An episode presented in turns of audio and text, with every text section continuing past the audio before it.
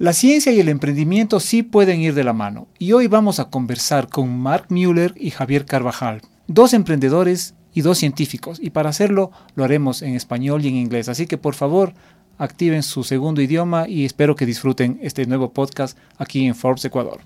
¿Existe una receta para el éxito? Podríamos preguntárselo a ChatGPT, pero mejor te traemos a los maestros Jedi de los negocios y te contamos cómo lo hicieron En Interview de Forbes Ecuador. Hola nuevamente, estamos aquí en un nuevo capítulo del podcast de Forbes Ecuador y hoy nos acompañan dos emprendedores científicos. Estamos aquí con Javier Carvajal, ecuatoriano que ya vive algunos años en Estados Unidos y también nos acompaña Mark Müller, otro emprendedor. Eh, bienvenidos a nuestro estudio, al estudio de Forbes Ecuador. Mark y Javier, eh, vamos a hablar hoy de un tema eh, no tan común diría yo, pero es como la ciencia permite emprender, que al final sí, sí es común, pero vamos a tener una historia bastante en particular. Aquí ellos son fundadores de la empresa Panometrics, es correcto el nombre. Correcto, Panometrics. sí. Javier, Mark, bienvenidos al estudio de Forbes Ecuador. Brevemente, ¿cómo, cómo, ¿cómo se conocieron y qué es lo que hace Panometrics? Bien, eh, Mark es eh, el buen amigo de una persona con la que fundamos la compañía al principio, con quien nos pusimos en contacto.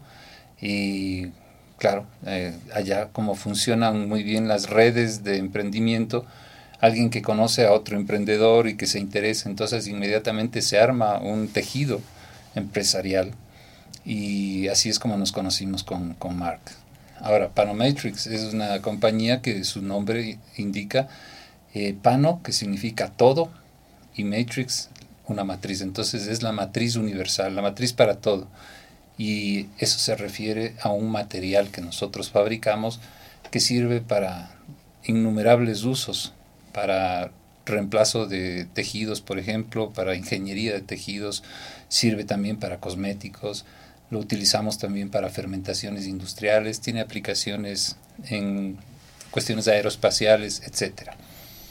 Perfecto, muchas gracias por la explicación, Javier. Eh, Mark, eh, what do you feel when you are thinking about a, a new material, a new project? What's the feeling in, in like an entrepreneur? Uh, well, as an entrepreneur, uh, you want to make sure there's a market. You want to make sure that you have a viable pathway to a market. So ultimately, you're creating a high tech business, but there has to be a solid scientific basis for your enterprise. Es muy, muy planificado todo.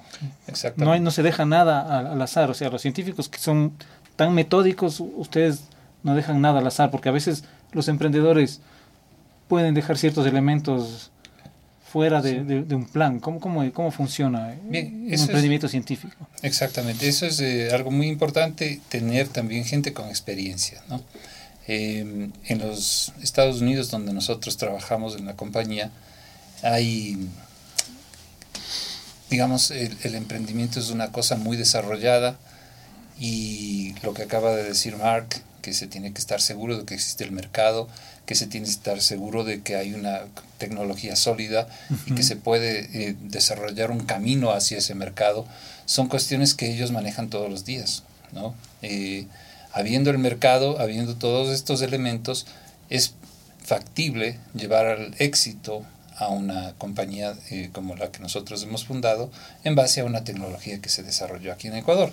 Entonces, eh, quiero decir, no es únicamente en temas del emprendimiento por ser científicos que lo hacemos de forma minuciosa, es porque hay experiencia en negocio. Y los científicos no somos experimentados en negocios, básicamente. Entonces, ahí diría que hay un matrimonio de dos cosas importantes que se juntan, tanto el rigor científico por un lado como el rigor en la parte empresarial. Que sería la receta ideal, digamos, para que cualquier emprendedor triunfe. Sí, claro que sí, sí, sí. Aunque el triunfo nunca está garantizado, sino Sí. pues el, el trabajo y la tenacidad y la perseverancia es lo que tal vez te puede alejar del fracaso.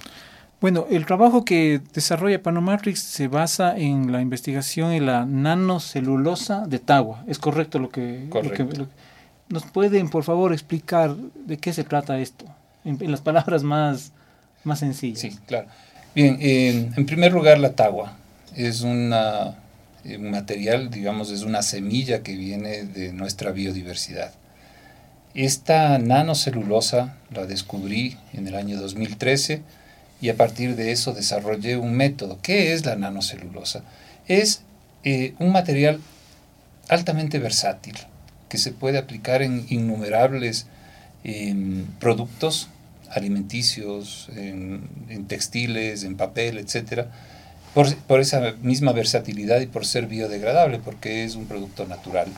Pero la especificidad de ser nano le hace tener propiedades muy importantes, porque cuando hablamos de nanopartículas estamos entrando en un mundo donde algunas de las cuestiones físicas que nosotros normalmente manejamos en nuestro mundo macro cambian.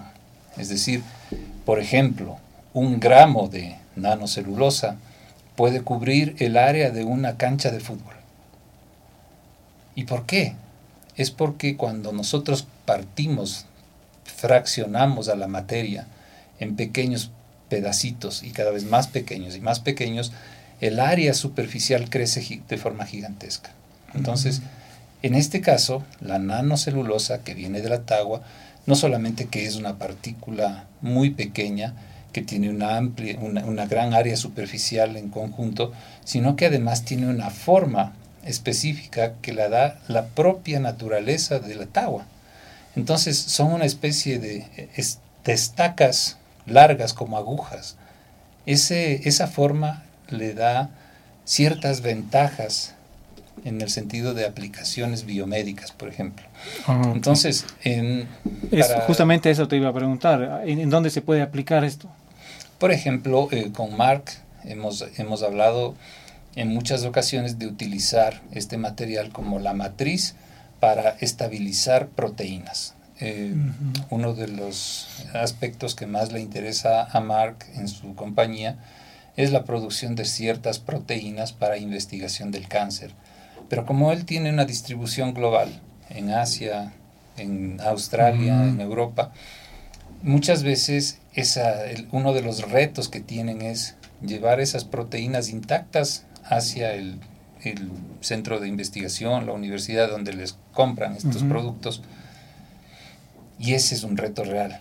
Entonces la nanocelulosa en este caso puede servir como una pequeña cajita que le mantiene encerrada esa molécula sin que se degrade, sin que se dañe, sin que pierda su función y que llegue perfectamente al destino. Acabas de decir algo que también lo estaba pensando. El producto va a centros de estudio, a, a la academia. No es un producto que, que se va a, a, o a dónde se dirige en, el producto en, que ustedes el, obtienen. En el caso de Mark, en el caso de Mark, la aplicación sería para estabilizar las proteínas que él produce. Pero nosotros estamos trabajando con una compañía en California que es eh, especialista en cosméticos. Esa es mm. una aplicación diferente. Esta es una compañía que tiene clientes tan interesantes como Brad Pitt, Julia Roberts, uh -huh. Alanis Morissette. Uh -huh. Entonces ellos están en San Francisco y ellos están muy interesados y ya estamos trabajando para el lanzamiento del producto que es una es, es, una, es un cosmético humectante. ¿Y por qué tiene que tener esta nanocelulosa? Es porque estas partículas, como te decía antes, como cubren áreas enormes con poquísimo material, al ponerte sobre la piel, forman una capa súper delgada que mantiene la humedad y que además libera sustancias que son nutrientes para tu piel. Entonces usamos la nanocelulosa de Tagua del Ecuador en cosméticos que probablemente los artistas de Hollywood van a ponerse en algún momento en su piel. Entonces es un, un objetivo netamente eh, cosmético. En ese caso sí. En el caso, por ejemplo, de reemplazo eh, de piel, tú puedes hacer que la misma, el mismo material sirva como el sustrato sobre el que van a crecer células y que al final se convierten en tu piel y pueden hacerte un trasplante, por ejemplo. Entonces, como vamos viendo, esto tiene múltiples usos. Exacto. Y tiene eh, aplicaciones innumerables, innumerables. Uno de los retos realmente para cuando empezamos, justo como decía Mark, encontrar la avenida hacia un mercado, uno de los retos fue precisamente encontrar cuál era el producto por el que debíamos empezar. Porque tenemos tantas posibilidades que precisamente eso es lo que hace difícil seleccionar el verdadero producto con el que vamos a empezar. Y apuntarlo, apuntarlo. Y apuntarlo, sí, exacto.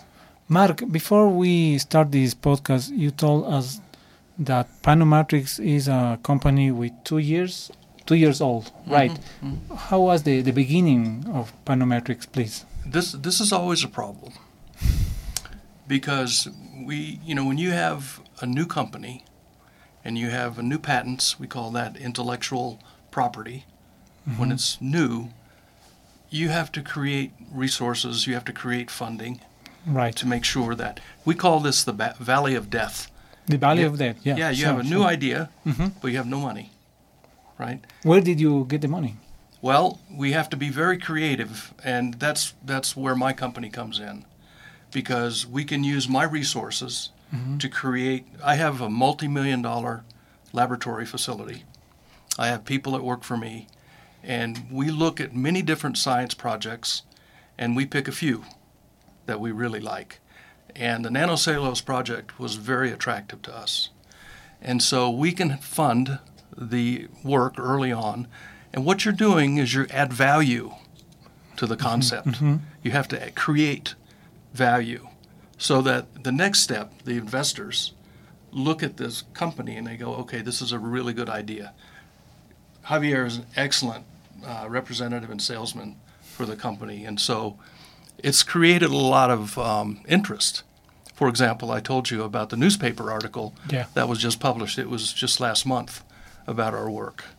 So this process of adding value, you now take it to different places to get investors. So I'm a uh, I call this a recovering academic. I'm a uh, ex-university professor. So I was a professor at Ohio State University for 25 years, and I started my first company back in the early 2000s. And eventually, I got recruited to another university in Orlando, Florida, and I went there to start a medical school. And I started that medical school, and it was finished in 2012, maybe. Mm, okay. And I and I left my academic position as a professor of medicine, and then I took over as CEO for this company, and so I've been working since that time.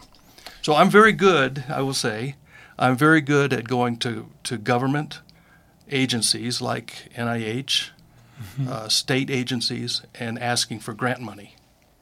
And I know how to write grants. I've been doing it my whole life, and that's a resource I have that's unique because if you don't have access to government money, it's very difficult to grow a, a new company. Can we know how how much did you get from these agencies for Yes, yeah, yeah. So we we got a small, I think, uh, three hundred thousand dollars to start, and that's really just for just for one year. Just for one year, the Yeah, first just, year. just the first year. Yeah. In Ecuador, the entrepreneurs always have a lot of problems. One of these problems is to get funds, to get investors. What can you advise to the to the entrepreneurs, to the governments, agencies, agencies here in Ecuador? there needs to be buy-in from the government. So, for example, in the United States, we have a program called SBIR from the federal government. That stands for Small Business Innovation Research. And they give out grants. If you have a good idea, you write a proposal. It's only five or six pages. Submit it to the NIH. They review it. Experts. It's peer review. We call that. And then they will write uh, extensively about the quality of your idea. So it's like uh, free consulting. Yeah. You get experts telling you this works, but this we don't like. This is what we like.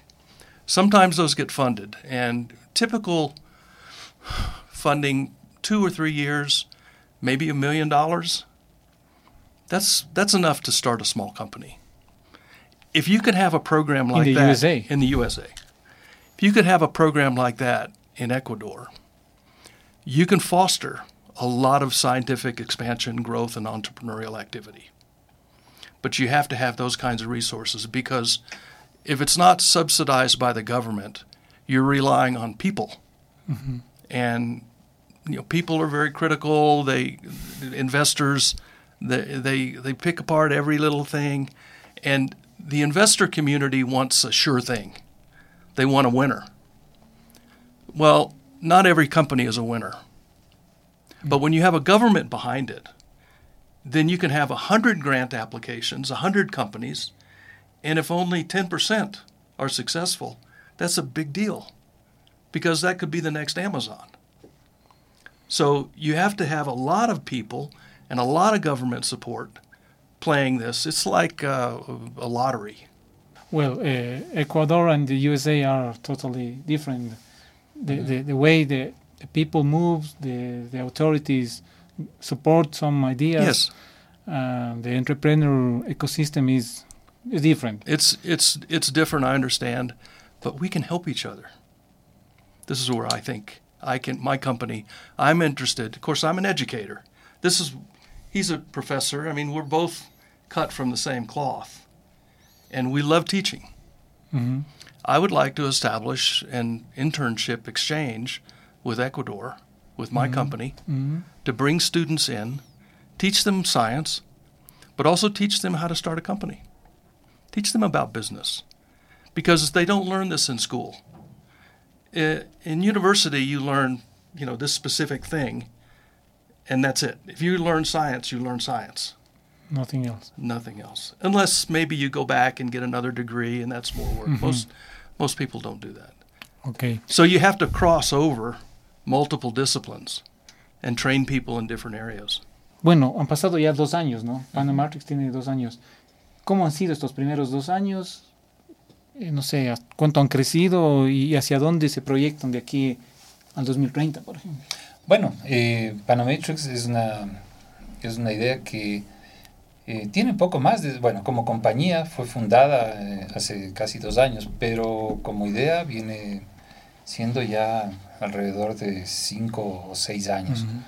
Y todo esto ocurrió eh, durante la pandemia, sobre todo en ese tiempo es cuando se fortaleció más la idea de la utilización de la nanocelulosa. Y yo me quedé en Estados Unidos haciendo investigación por dos años en NIH, eh, precisamente con la idea de parar el virus del COVID y finalmente lo logramos porque con este material que se adhiere a las cosas pudimos encapsular al virus del, del COVID, pero no solamente ese virus, sino al virus del SIDA. Entonces mm. la prevención de la infección de células con COVID fue del 99.79% y la del SIDA fue virtualmente 100%. Es decir, este, este material que sale de la Tagua de Ecuador tiene un potencial enorme. Entonces, estamos ante algo bastante grande. O sea, sí, este es el inicio de, algo muy grande. Por eso Mark decía, si es que salen 10 empresas de las 100 que aplican a un grant, entre esas 10 puede salir el próximo, el futuro Amazon, ¿cierto? Entonces, ahora, lo que ha pasado durante estos años, estos dos años, es que en primer lugar, eh, la nanocelulosa y, y, la tagua por sí misma son poco conocidas.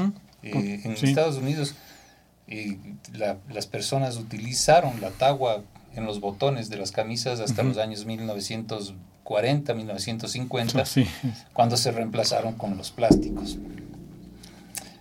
Por otro lado, la nanocelulosa, que ya es conocida, se emplea en grandes industrias para hacer papel y cartón y cosas de aplicaciones gigantes, pero como la nuestra es una nanocelulosa muy particular por su forma, por su pureza, por su finura, por la homogeneidad en el tamaño de las partículas, tiene aplicaciones tecnológicas mucho más interesantes, como esto que te decía para encapsular virus. Sí, sí. ¿No es cierto?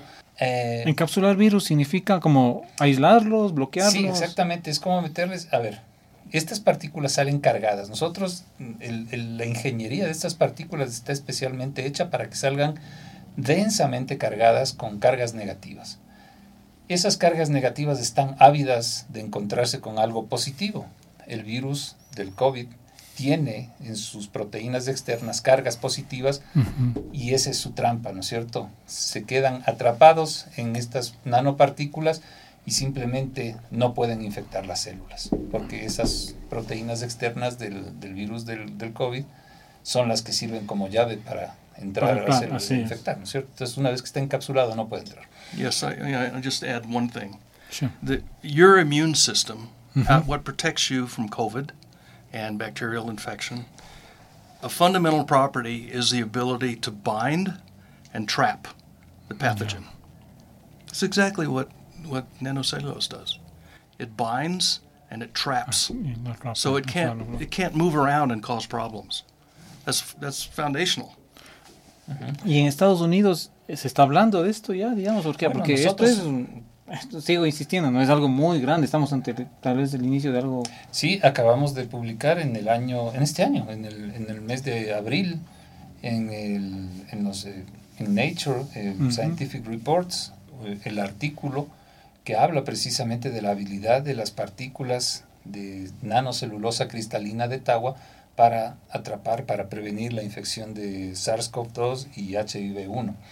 Eh, es, un, es un gran paso, Una ¿no es gran cierto? para la tarjeta de del presentación. Ecuador, pero también para este material que busca ser en el futuro, de aquí, digamos, a 10 años, la solución para las futuras pandemias, Exacto. ¿no es cierto? Exacto. Eh, ¿Qué es lo que hemos hecho en estos dos años? Bueno, como decía Mark, hay que ser súper creativo para poder encontrar cuál es la avenida que nos lleve a un producto y tal vez también convencer eh, a, la- a los inversionistas. Hemos obtenido un grant del estado de Colorado que fue hecho a través de la empresa que, es, que hace las veces de incubadora de, de Panomatrix, que es la empresa de Topogen, la, la empresa que tiene Mark, eh, para el desarrollo de la nanocelulosa y además tenemos un inversionista privado que puso otra parte del dinero y que cree en, en nuestro proyecto, eh, tiene muchísima fe. Entonces es lo que nosotros estamos haciendo en este rato. Instalamos un laboratorio para investigación y desarrollo, porque esto no termina en la nanocelulosa. ¿no? Nosotros tenemos que seguir probando cosas nuevas y esa es la esencia del investigador, ¿no es cierto? Siempre Siempre estar aquí probando, ¿no? eh, encontrar Encontrar. cosas nuevas, imaginar cosas nuevas, nuevas aplicaciones. Entonces, ese laboratorio de investigación y desarrollo va acumulando datos, va acumulando resultados que en el futuro, de aquí a unos años, saldrán para nuevos productos. Entonces, en ese estado nos encontramos. Ahora estamos ya escalando la producción porque nosotros cuando empezamos, como toda compañía chiquitita, hacíamos en, eh, en unas botellas de un litro. Ya. Ahora ya estamos trabajando en botellas de 20 litros, que son mucho más grandes, que eso nos da una capacidad, bueno, si nosotros producimos eso diariamente, en una semana son 100 litros, en un mes son 400 Claro. litros, y eso significan algunos miles, más o menos unos 7 mil botellitas del, cos- del cosmético que queremos vender. Entonces Exacto. ya te puedes imaginar que eso ya podría estar en Amazon, por ejemplo. Exacto. ¿Cierto? Es- pero ya se está comercializando. Estamos por lanzar en el próximo año, en el primer trimestre del próximo año, vamos a lanzar nuestra marca junto con esta compañía que es asociada, que también ¿Cuál, es la, ¿Cuál va a ser la marca? ¿El mismo? Bueno, la marca O es se puede saber. Monastery Made, es la marca Ah. de la compañía que, que está asociada con nosotros y que van a hacer el lanzamiento. Ellos son los expertos en la comercialización. Fíjate que eso es importante porque nosotros tenemos a los expertos en cosméticos en San Francisco, a los que les atienden a, los, a las estrellas de cine y que conocen muy bien el mercado. Nosotros no sabemos de cosméticos. Nosotros formulamos el cosmético, pero ellos le ponen en el frasco y le ponen en el mercado. Hacen el lanzamiento. Ganamos todos. Ese es el, es el ecosistema de emprendimiento e innovación Exacto. y es colaboración. Colaboración eh, con un espíritu sin egoísmo es todos ganamos o todos perdemos. Es increíble, claro. Esto, esto del el ganar, ganar, ¿no? Que dicen ahora, el win-win. Para terminar, por favor, eh, Mark y, y Javier, eh, antes de arrancar hablábamos también del, de, de la triple hélice, ¿no? El Estado, la empresa privada y la academia. ¿Qué tan fácil es que esto funcione? Digamos, ustedes son un ejemplo de que funciona, pero ya mm, no sé si ustedes son la excepción de la regla o la regla en general. Eh, funciona mucho, de- de- no sé si cualquiera de los dos nos puede... That's a very, very important point.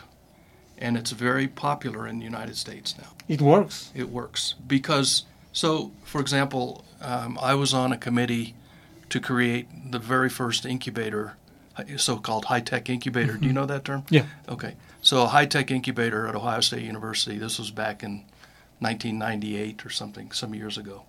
And we created uh, a huge enterprise, and it was very, very successful.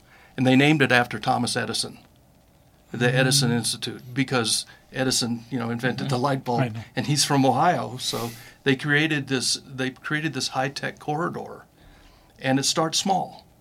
We had a uh, mattress factory that 100,000 square feet, and the mattress factory, I think it was Sealy, they donated this factory to the university, and the university said, "Aha, we'll make an incubator," and that's how it starts.